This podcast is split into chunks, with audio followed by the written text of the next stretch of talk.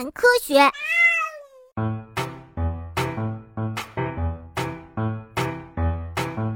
红松的个子能达到二十到三十米，是一种非常高大的树。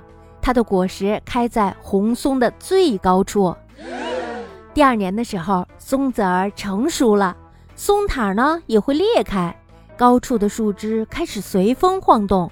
这时候呀，果实随风洒落到四面八方。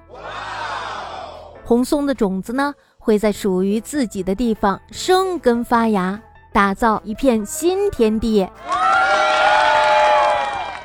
多功能的松鼠毛，松鼠的毛呢，非常的柔软，很久很久以前呀，被人们用来做围脖呢。把松鼠的尾巴上的毛和黄鼠狼尾巴上的毛混在一起的话，还可以用来制作毛笔呢。